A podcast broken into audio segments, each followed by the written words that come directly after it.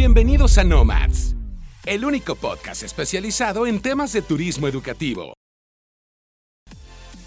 Y ahora los dejo con su host, especialista en ventas y operaciones, Head of Business Innovation and Educational Nomads, y quien como la mayoría de nosotros entró a este bonito sector por error, pero se quedó por pasión. Fer Viramontes.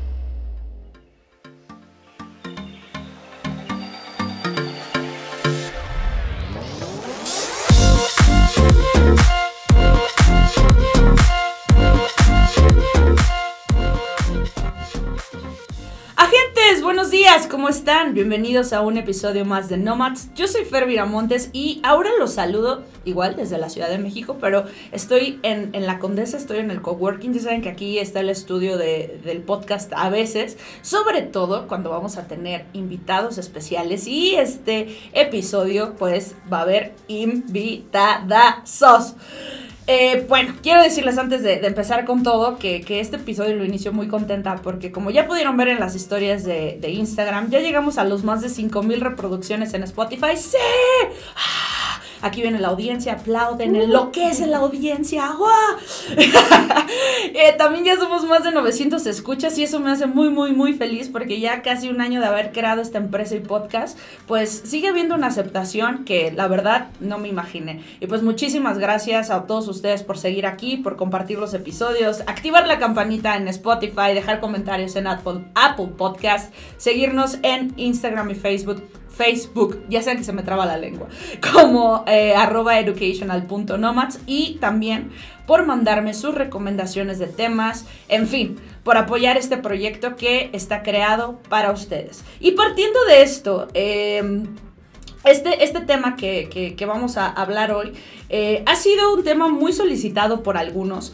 Y justo esta semana me compartieron un par de anécdotas que pues quiero leerles y que ustedes juzguen. Están listos todos, pero ah, déjenles, déjenles aviso que estas, estas anécdotas he, he invitado un par de personas que les voy a presentar después de la primera anécdota para poder discutirlo, ¿ok? Entonces, ¿están listos para escuchar la primera, la primera anécdota que, que me han mandado que va a alimentar este episodio? Sí, capitán, estamos listos, no los escucho. Yo aquí solita me contesto, pero no se preocupen.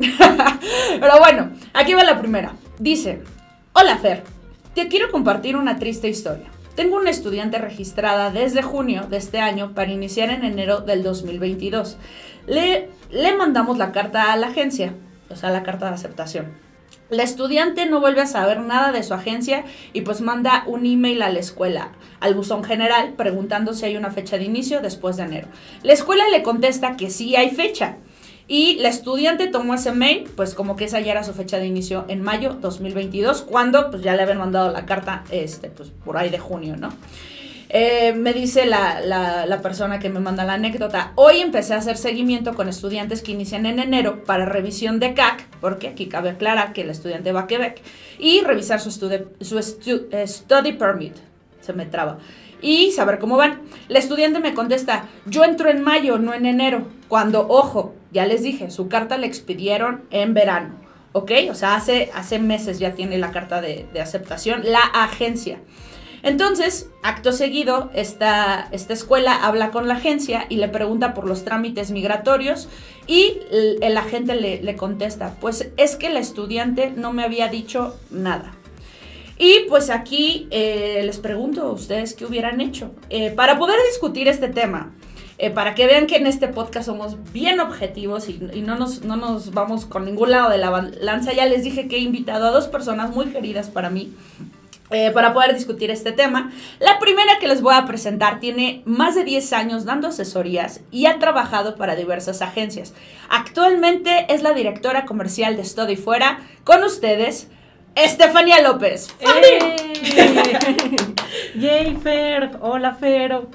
Pues muchísimas gracias, primero que nada. Estoy súper feliz de estar en mi podcast favorito. ah, gracias. No, Fanny, tú eres de las fans de Hueso Colorado. Pero de Hueso Colorado, desde antes de que existiera, yo estaba aquí, yo ya lo escuchaba en mi mente. ya lo escuchaba, ya me lo imaginaba. Es más, me pasaste las ideas para los temas. Muchas gracias por, estar aquí. Muchas gracias, encantada. Con todo con... no puedo decir que estamos con mucha sana distancia. Porque, pero pues, estamos seguros. El micrófono no lo permite, pero como dice Fanny, estamos seguros. Y la siguiente personita que les voy a presentar, ya la conocen muy bien. De repente anda aquí chismoseando el podcast. y hoy está aquí porque también tiene más de 10 años, pues dando asesorías, ha sido asesora. También ha capacitado asesores, pero hoy viene aquí representando Atlas Language School. Con ustedes, Maru Fernández. ¡Wow! Eh, qué emoción estar aquí. Estoy muy contenta. Sí, yo no sabía qué decir. La segunda vez que estoy en este podcast me hace sentir muy afortunada. Uno de mis podcasts favoritos. Y con amigas. No me estés barriendo, ¿eh? No, ah, sí, con amigas o Sí, con amigas. Entonces, eso, eso lo hace más interesante. muchas gracias por estar ah. aquí, por regalarme un poco de su tiempo para discutir este tema. Me pareció muy importante tener dos, los dos lados de la moneda, la escuela y la agencia. Entonces, ya les, ya les eh, conté ahorita un poquito pues, esta anécdota que resulta que pues, el asesor nunca mandó la carta de aceptación a la estudiante y eh, pues la estudiante obviamente se contacta con la escuela para saber qué pasó. Aquí, o sea, más allá de hablar de culpas, quiero que discutamos, o sea, ¿hasta dónde llega la responsabilidad? De los asesores con los estudiantes? ¿Hasta dónde llega nuestra responsabilidad como asesores en los procesos de los estudiantes? ¿Quién quiere empezar? Bueno, si quieren yo empiezo del lado de la gente, ¿sale? Em, y aquí yo creo que va a variar muchísimo dependiendo de la agencia y eh, cómo esclarezca cada agencia su servicio al cliente. En nuestro caso, nosotros terminamos nuestra responsabilidad hasta que el cliente está de regreso. Entonces, esto es un camino muy largo y aquí nosotros, este, personalmente, lo que nosotros hacemos es, eh, básicamente, em, tenemos una frase. Em, toda acción conlleva otra acción. Entonces, es muy sencillo llevar el seguimiento y la operativa porque cada que tú das un paso adelante con el programa de cada cliente, eh, no se puede quedar vacío siempre va eh, aunado a otro paso y así hasta que el cliente está de regreso. Ok. Em, entonces aquí nuestra responsabilidad es de esta manera. No sé cómo trabaja la agencia, de, bueno, de, nuestro querido asesor que ahorita está este, siendo enjuiciado, si se podría decir. Pero, este, pero yo creo que noto aquí muchísimo pues un descuido un descuido importante por falta este, del asesor y que también se tendría que poner a consideración a ver qué pasa. Claro, ¿no? O sea, tú, Maru, que estás ahora trabajando eh, con escuela, también estuviste de frente a clientes muchísimos años. ¿Tú crees que como parte de la responsabilidad de la escuela está el estar detrás de los estudiantes que mandan las agencias? No lo creo. Eh, estoy, bueno, estoy muy de acuerdo en lo que dijo Fanny, pero creo que el trabajo en conjunto escuela con agencia es súper importante y las, es una gran responsabilidad los que ambos tenemos, pero que las agencias deben de estar al pendiente de estos procesos migratorios que al final del día forman parte del proyecto de vida del cual tanto la escuela como la agencia estamos formamos parte del estudiante, ¿no?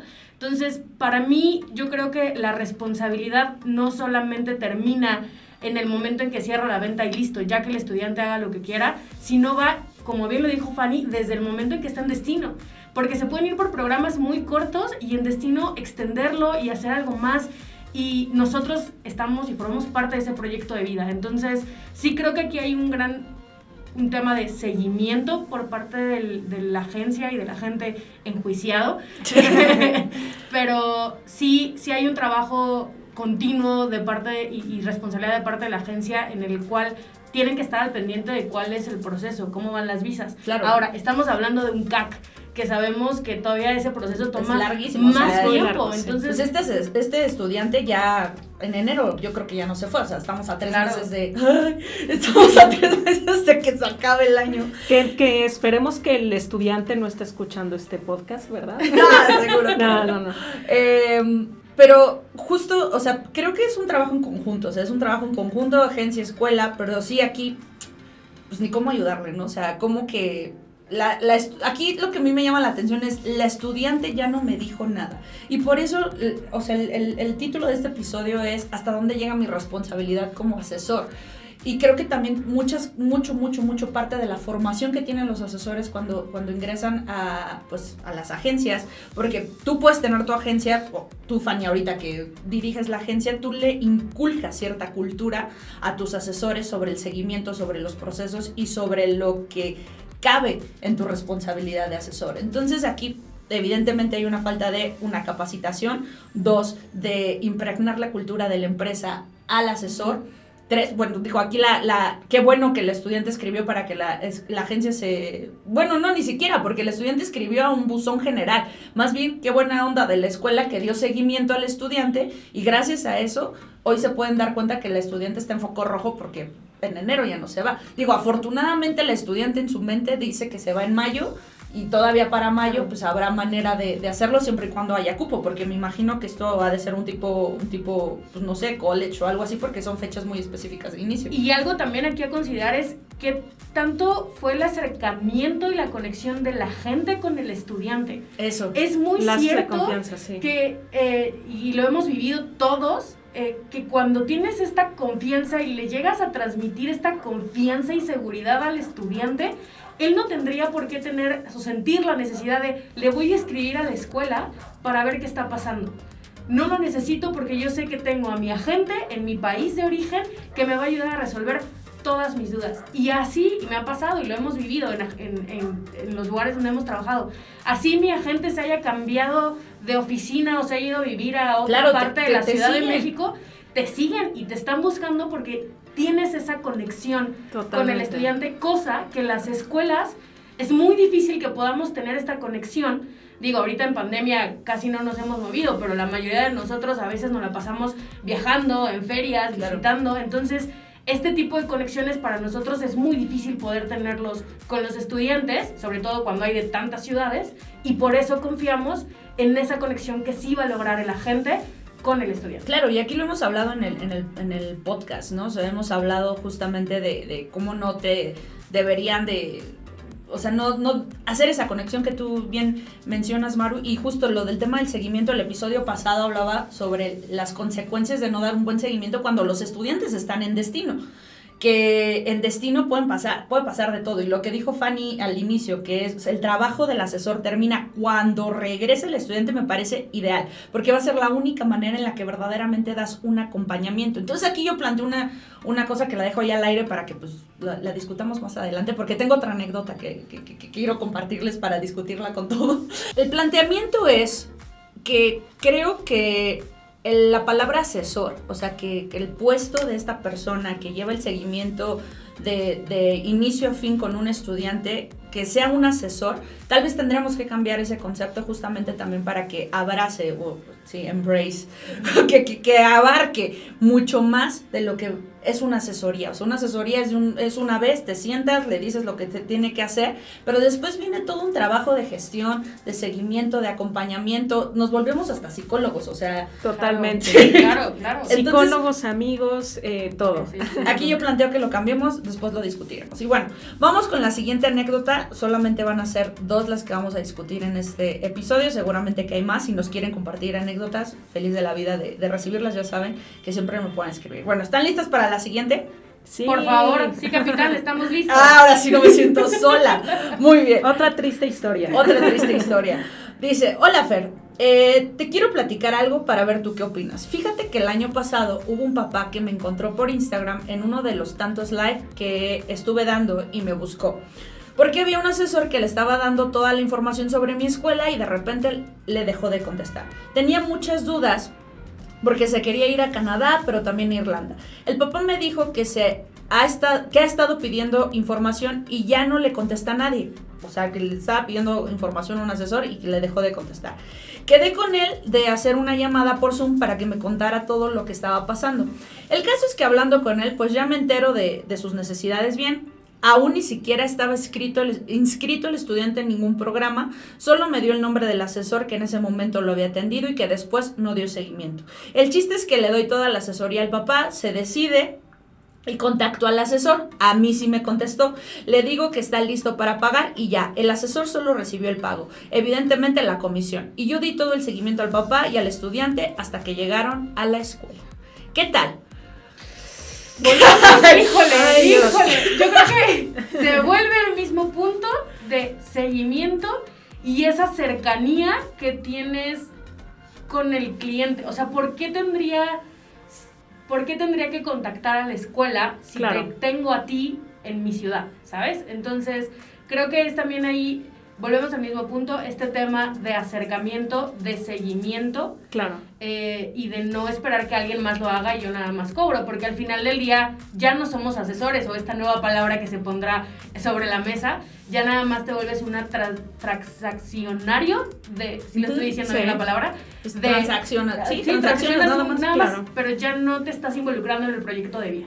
Claro. Aquí, por ejemplo, eh, yo creo que este caso es peor que el otro. Ok. Porque el primer caso lo puedes justificar por cualquier cosa, ¿no? O sea, eh, como les decía, depende de cómo esté eh, funcionando la agencia, probablemente este asesor esté eh, de cerca con la operativa y con lo comercial y llevar las dos cosas, pues es, es terrible. Eh, probablemente la agencia incluso no cuenta con un sistema de CRM, este, como advisor, no lo sé. Eh, se puede justificar, pero en este segundo caso va directamente a una de las responsabilidades directas del asesor, que es la venta. Eso, eso, eso es lo Entonces, que a mí me llamó mucho la atención. Eh, cuando el cliente contacta a la escuela, es como, mm, no recibí suficiente de, de este asesor y necesito más, ¿no? Entonces, eh, esto, es, esto para mí es algo un poco más grave porque, bueno, pues da directamente a las tareas esenciales de un asesor, de un asesor perdón, que prácticamente pues va en, en temas de cierre-venta, o sea, Claro, lo, claro, lo medimos con, con ventas, entonces... Y aquí mi pregunta sería, o sea, la escuela tendría que haberle pasado ese cliente al asesor, oye, me contactó tu estudiante tal, no ha cerrado, este me buscó, pero aquí te lo dejo, ya nada más cóbrale yo le doy todo el seguimiento. O sea, las escuelas, digo, qué bueno que lo hacen porque es una venta para, para ellos, pero ¿por qué beneficiar a una agencia que no está haciendo absolutamente nada? Pues Claro. quizá, quizás es un tema de, eh, de- digo, no lo sé, ahora Marula, Sí, sí, sí. eh, este, que viene directo de, de escuela, nos dirá, pero yo pensaría que probablemente este, es un tema de ética, por así Claro, decirlo, o sea- que, que- que- que- que es tu cliente y que no lo puedo pasar a alguien más, ¿no? Y si a lo mejor el cliente, digo, porque el cliente también pudo haber dicho, oye, sabes que no me pases con ese asesor, ¿no? Claro. Y si no salió de él, pues probablemente fue esa situación. Sí, ¿no? también se Claro. puede presentar la situación de, no sé, igual y, y se conocieron en una expo. Correcto. Estoy, o sea, me estoy imaginando, no tengo Sí. ni idea de la situación en la Correcto. que se encontraba este, este estudiante, pero pasa muy seguido. Conoces Sí. al representante, al asesor en la expo, le das tu tarjeta, es más, a veces hasta se le engrapas, pero a mí me tocó en expos que salía y tiraban la bolsa a la basura, entonces después, ¿quién me atendió? ¿Quién era? Y, y muchas veces también los clientes dicen, no, es que no me contesta nadie cuando realmente ni se han puesto en contacto con nadie. Claro. Eso- esos, esos escenarios también existen en los, en los que los clientes pues, así exageran demasiado una, una, una situación, pero en este caso puntual estábamos ya creo que en pandemia, sí, esto fue el, el año pasado, entonces estábamos en pandemia, no hubo expo, eh, seguramente estaba en contacto con este asesor y le dejó de contestar, pero ahí la escuela, ¿por qué no quedarse solo ya con la venta y a la Yo goma creo que lo haces por un tema de ética, ¿sabes? Sí, si, si sí. el estudiante te dice, oye, yo estoy hablando con tal persona de tal lado, yo voy a respetar mi lo más importante para mí va a ser darles o brindarles ese apoyo a las agencias. Se me haría muy poco ético de mi parte el decir, si viene un estudiante y me dice, "Oye, estoy con esta agencia", decirle, "Ah, no, ¿sabes qué?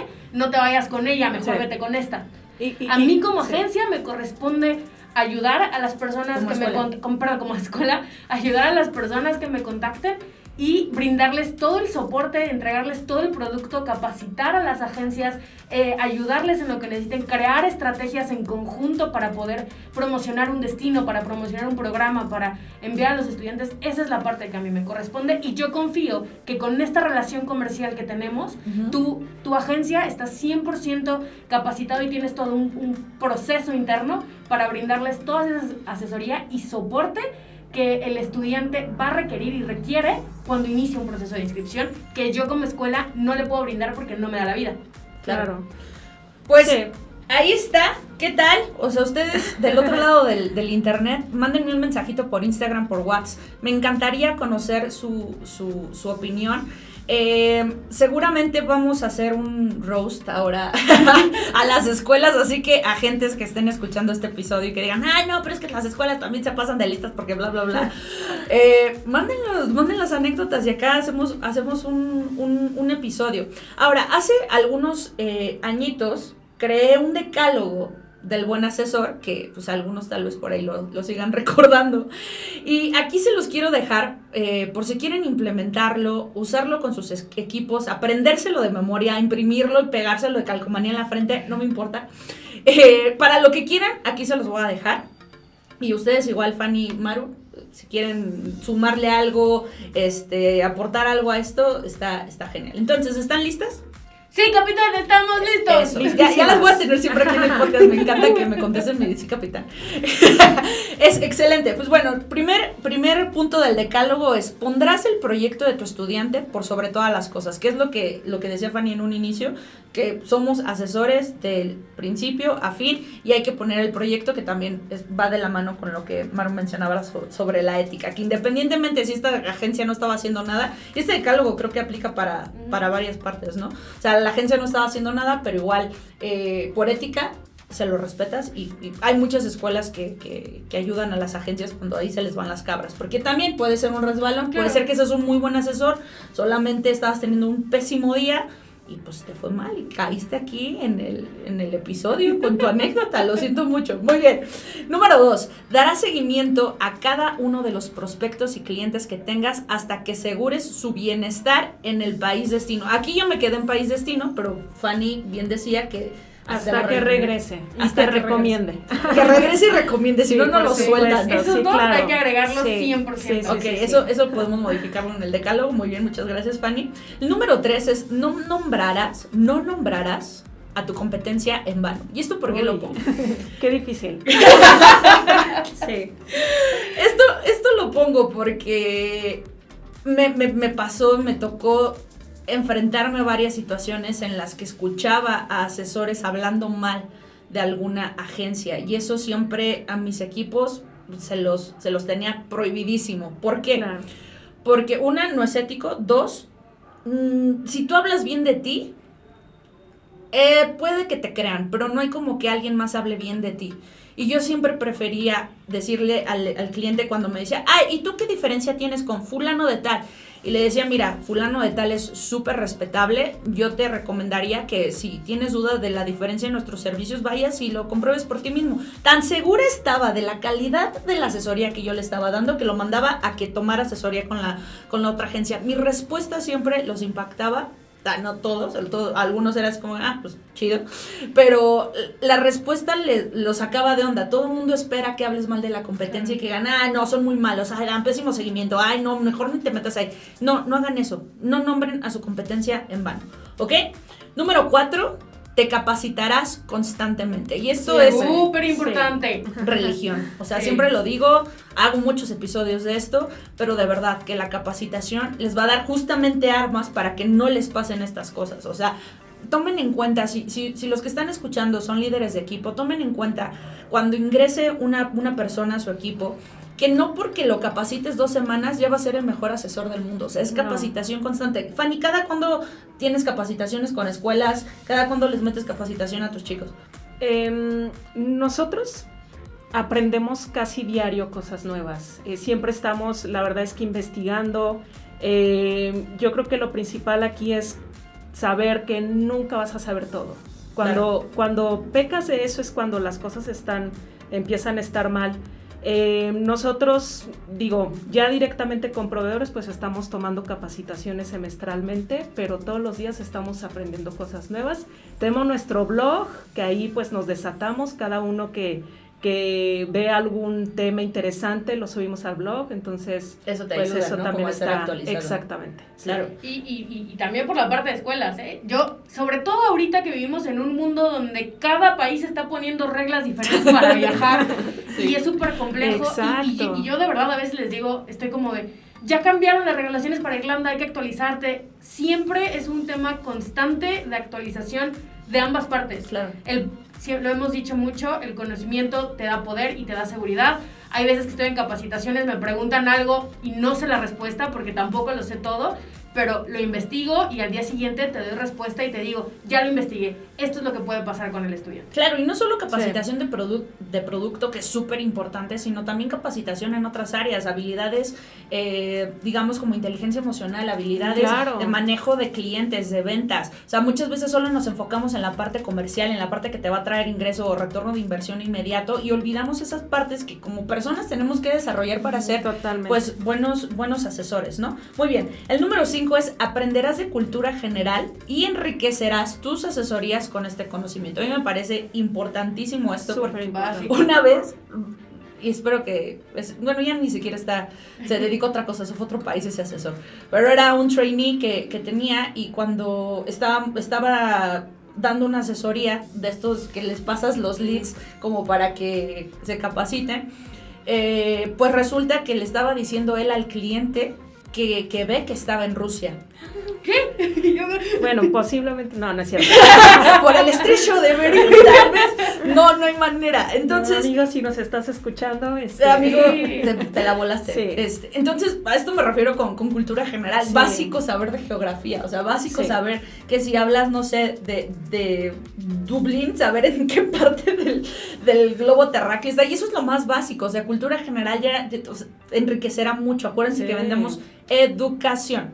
Número 6, serás empático, humano y te pondrás en los zapatos del cliente siempre que puedas. A veces se nos olvida esto y es normal, o sea, nosotros también necesitamos que los clientes se pongan en nuestros zapatos cuando se la están volando, porque o sea, los que nos dedicamos atención al cliente sabemos que es es, difícil. es nuestro un reto. trabajo es difícil. sí. Sí. es un reto, pero, pero no está de más decirles que, que siempre es importante, eh, si los están consultando ustedes es porque ellos no saben. Claro. Y me ha tocado también vivir experiencias con asesores que con su actitud, con su tono de voz, con su, con, su postura, pendejean, perdón la palabra, eh, al, al, al cliente, así como, pues es que es esto, pues es que no sé, no sé. O sea, no hagan eso, ¿ok?